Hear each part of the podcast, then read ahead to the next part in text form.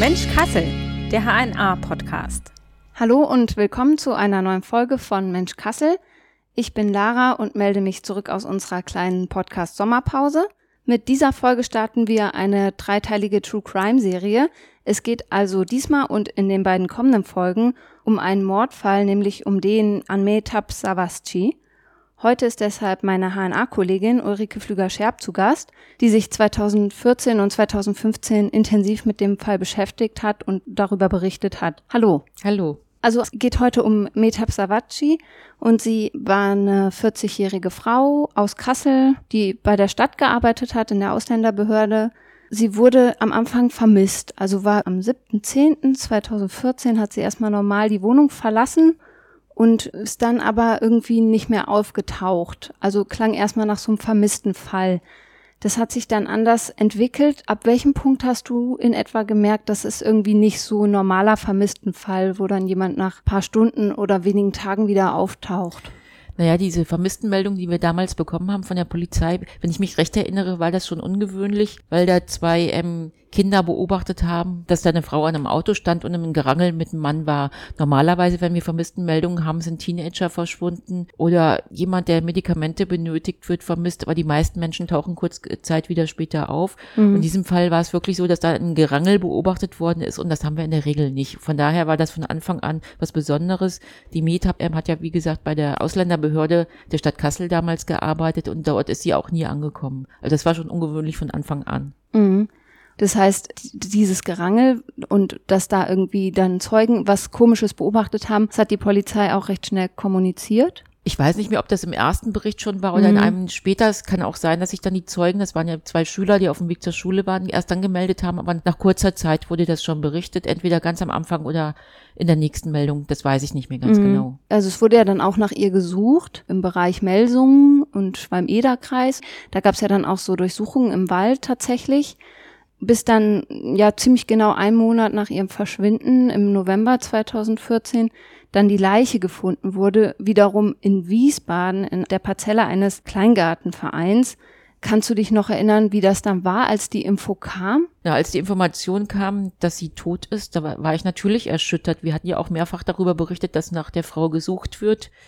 Klar ist man da erschüttert. Zum Glück kommt es ja in Kassel nicht so oft vor, dass ein Mensch Opfer eines Gewaltverbrechens wird wenn ich mich auch richtig erinnere, ich mache das jetzt schon seit über 25 Jahren, dann war das auch wirklich der erste Vermisstenfall, über den ich berichtet habe, wo später der Mensch, der vermisst wurde, auch tatsächlich ermordet worden ist.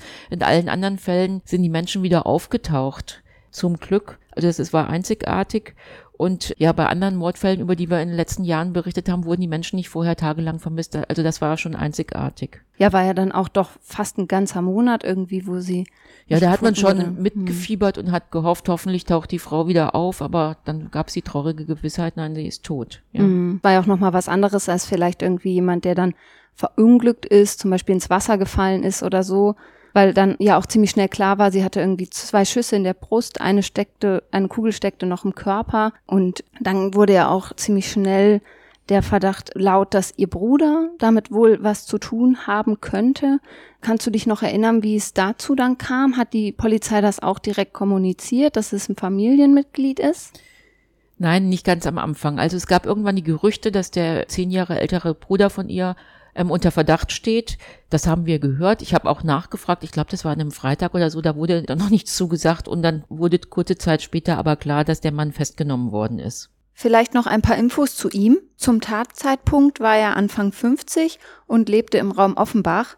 Er arbeitete bei einem Offenbacher Chemikalienbetrieb.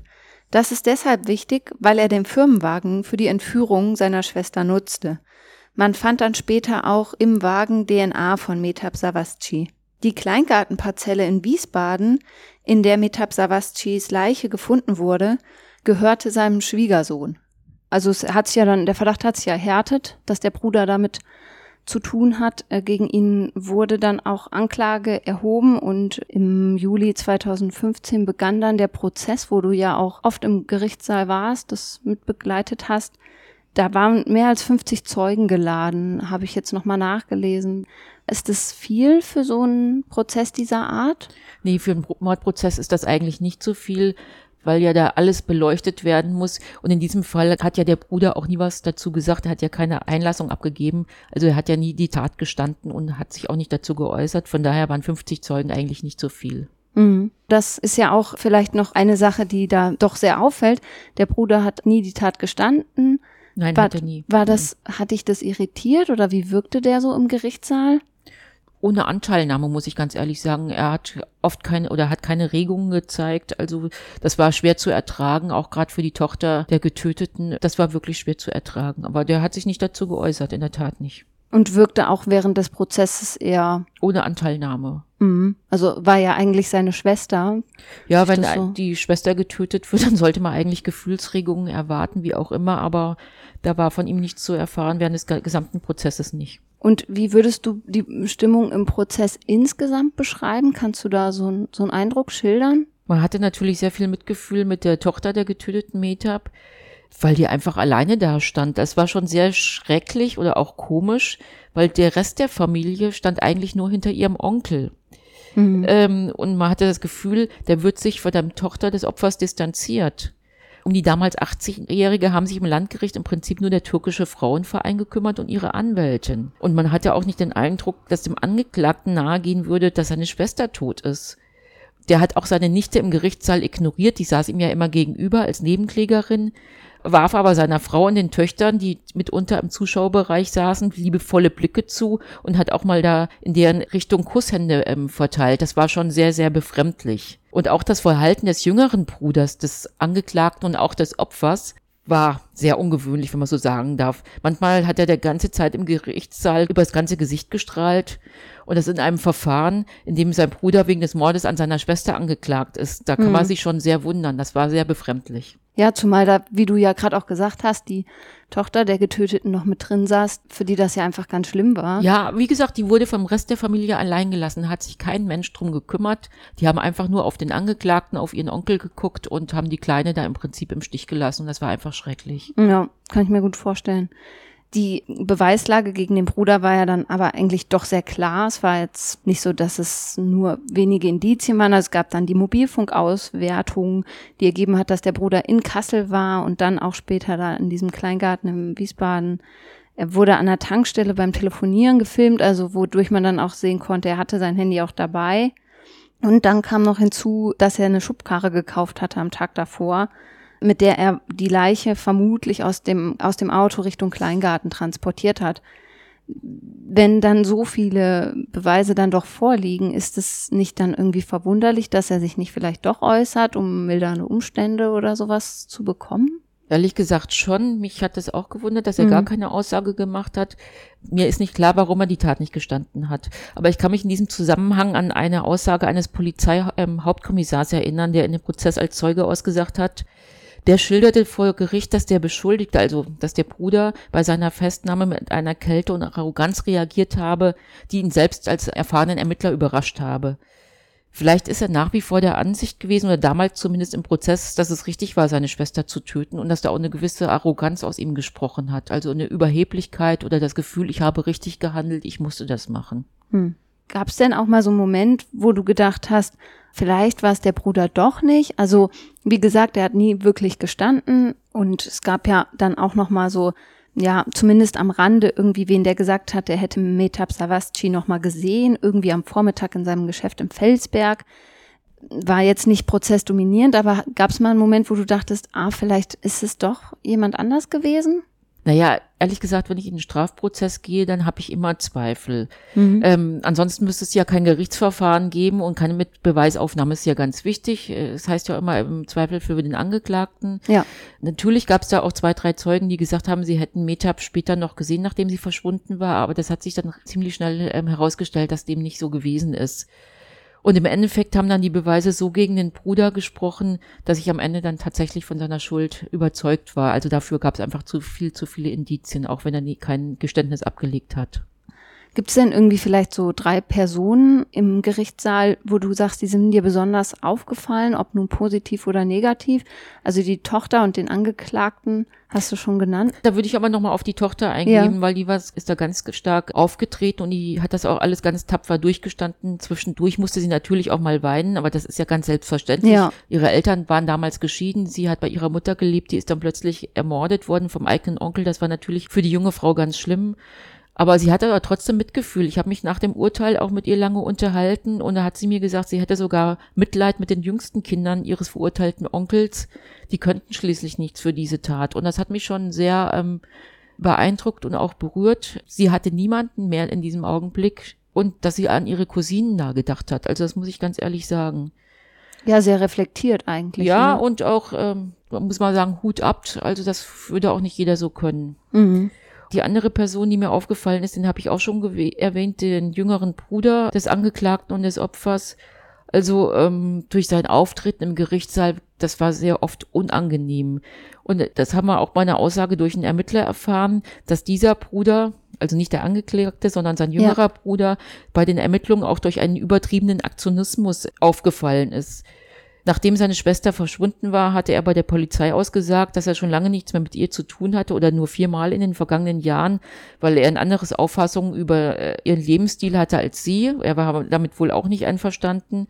Aber dieser Mensch hat wohl in der Stadt Kassel so einen Druck gemacht, auch beim Ausländerbeirat, dass der Ausländerbeirat schließlich im Büro des Polizeipräsidenten angerufen hat und hat gefordert, die Familie wolle ständig über alle Entwicklungen informiert werden. Und der Ermittler sagte, dass er so ein Agieren selbst noch nicht erlebt hat. Also es war ja so ein ungewöhnlich. Kontrollzwang wirkt das ein bisschen, ne? Ja, und dieser Bruder, das kann ich vielleicht auch noch sagen, nachdem sein älterer Bruder schließlich dann wegen Mordes verurteilt worden war, hat er im Gerichtssaal noch zugerufen, Abi macht's gut. Abi bedeutet auf Türkisch großer Bruder, also es war auch ein Zeichen der Zuneigung. Das okay. fand ich alles sehr irritierend. Ja, zumal es ja auch nicht um irgendwen ging, sondern eigentlich auch um Familienangehörigen dieser ja, Menschen. Ja, man darf nie ne? vergessen, dass die Schwester umgebracht worden ist mhm. und äh, man hatte fast das Gefühl, ähm, der jüngere Bruder steht auch dahinter oder ja. ähm, unterstützt den ähm, älteren Bruder den Eindruck habe ich jedenfalls damals gewonnen. Ja, klar, man kann ja immer nur subjektive ja. Eindrücke auch so ein bisschen schildern, ja, aber ja. er härtet sich dann doch. Es ging ja dann zum Prozessende irgendwie auch um die angebliche oder mutmaßliche AKP-Mitgliedschaft des Angeklagten, also eine rechtspopulistische türkische Partei und die Verteidigung wollte damit irgendwie dann belegen, nee, der war da nicht Mitglied, das heißt, der war eigentlich weltoffen und dann gab es irgendwie noch was mit der Verlässlichkeit der äh, Leichenspürhunde, ob es da vielleicht noch Unstimmigkeiten gab. Als ich das mir nochmal durchgelesen habe, wirkte das auf mich so ein bisschen wie so eine künstliche Verzögerung des Prozesses, um das nochmal hinten nach hinten rauszuziehen. Kam dir das damals auch so vor? Ja, das war auch so.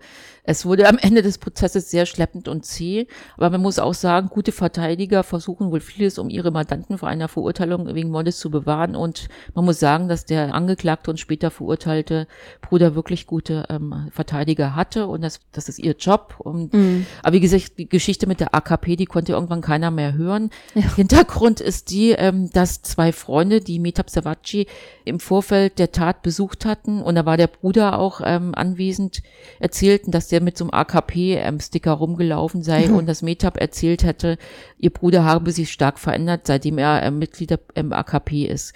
Und die Verteidiger wollten halt ähm, damit erreichen, dass diese Zeugen nicht mehr glaubwürdig sind, indem sie behauptet haben, er war nie Mitglied der AKP.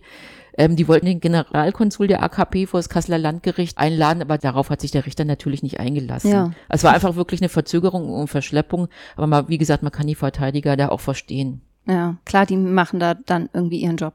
Ja. Die Plädoyers fanden dann unter Ausschluss der Öffentlichkeit statt, weil ja auch diese zwei Kinder ausgesagt hatten, die das mhm. mit dieser Rangelei auf der Straße gesehen hatten. Und die Verteidigung hatte oder plädierte auf Freiheitsberaubung mit Todesfolge, halt anstatt auf die Verurteilung wegen Mordes. Wäre das auch eine Option gewesen? Nein, also in meinen Augen gar nicht. Die ähm, Tat war für mich geplant, also warum hätte ansonsten der Bruder ähm, vorher eine Schubkarre kaufen mhm. sollen? Wenn ich eine Schubkarre kaufe, dann ist ganz klar, damit will ich was transportieren. Er wollte seine tote Schwester transportieren, so sehe ich das jedenfalls. Also er hat ja dann auch die lebenslange Freiheitsstrafe bekommen und eben nicht diese Freiheitsberaubung mit Todesfolge. Ist das in deinen Augen ein gerechtes Urteil gewesen? Ja, das sehe ich so. Das Gericht hatte ja eine Vielzahl von Indizien, die zu dem Ergebnis geführt haben, dass der 51-Jährige seine Schwester aus niedrigen Beweggründen ermordet hat. Die Strafkammer hatte auch keinen Zweifel an, dem, an der Schuld des 51-Jährigen. Seine Schwester hat sich einfach nicht so benommen, wie er das sich gewünscht hat. Die haben sich gestritten, ihre Lebensweise, sie hatte damals auch einen Geliebten, bevor sie umgebracht worden ist, war geschieden, hat dem Bruder nicht gepasst. Und irgendwann ist es dann zum Eklat gekommen beim Bayramfest.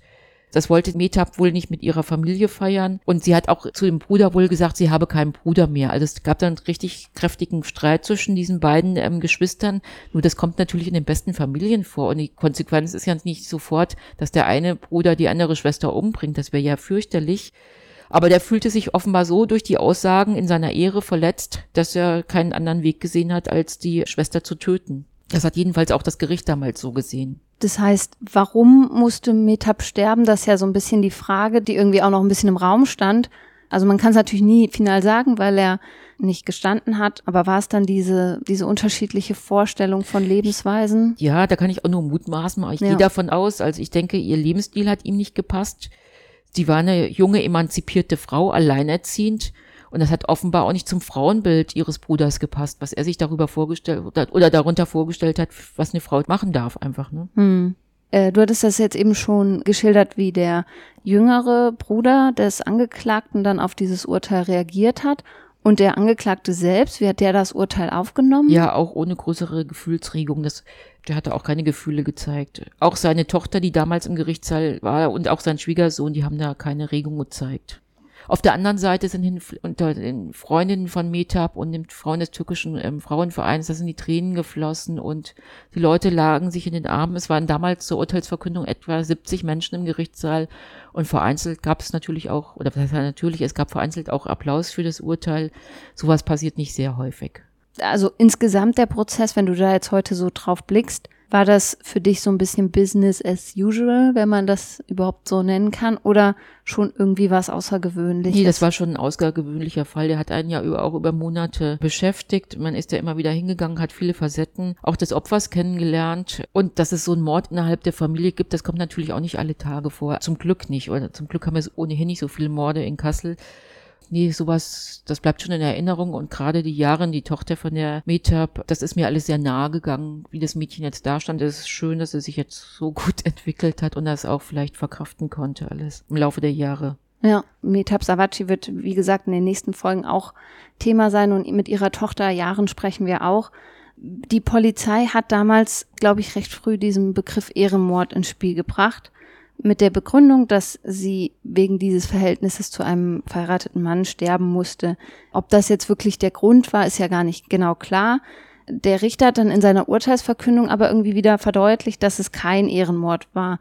Was denkst du in diesem Zusammenhang über diesen Begriff? Das bin ich damals oft gefragt worden, weil ich ja. das ja auch geschrieben habe, die Begründung von dem Richter. Aber ich muss ganz ehrlich sagen, der Richter hat ja die Begründung so gebracht, ähm, dass der Bruder in der Ehre verletzt worden sei und deshalb die Schwester getötet habe. Für mein Verständnis handelt es sich dann um einen Ehrenmord, auch wenn der Richter das in der Urteilsbegründung verneint hat. Aber eigentlich sind diese Begrifflichkeiten auch ganz egal. Ja. Davon kommt, wird sie auch nicht wieder lebendig. Metab wurde einfach von ihrem Bruder entführt und erschossen und für mich ist das eine feige und sinnlose Tat die hat natürlich nichts mit Ehre zu tun hat. Das mag man nennen, wie es will. Es war eine schlimme, gemeine, fiese Tat. Ja, genau, das glaube ich auch manchmal dann der Vorwurf, wenn man sagt Ehrenmord, dass man dann wie so eine Ausrede hat, der es war ja gar nicht so schlimm, es war nee. ja der Ehre wegen und das sollte man, das glaube ich wichtig zu sagen. Das hat nichts mit Ehre zu tun. Ja, dass nicht ehrenhaft ist, sowas. Nein. Gut, vielen Dank, dass du heute da warst, dass du uns den Fall ein bisschen näher gebracht hast. Und wenn euch die Folge auch gefallen hat, dann empfehle ich euch bei den nächsten auch mit einzuschalten. Wie gesagt, es geht weiter um den Fall. Bleibt gespannt, was euch da noch so erwartet und macht's gut. Tschüss.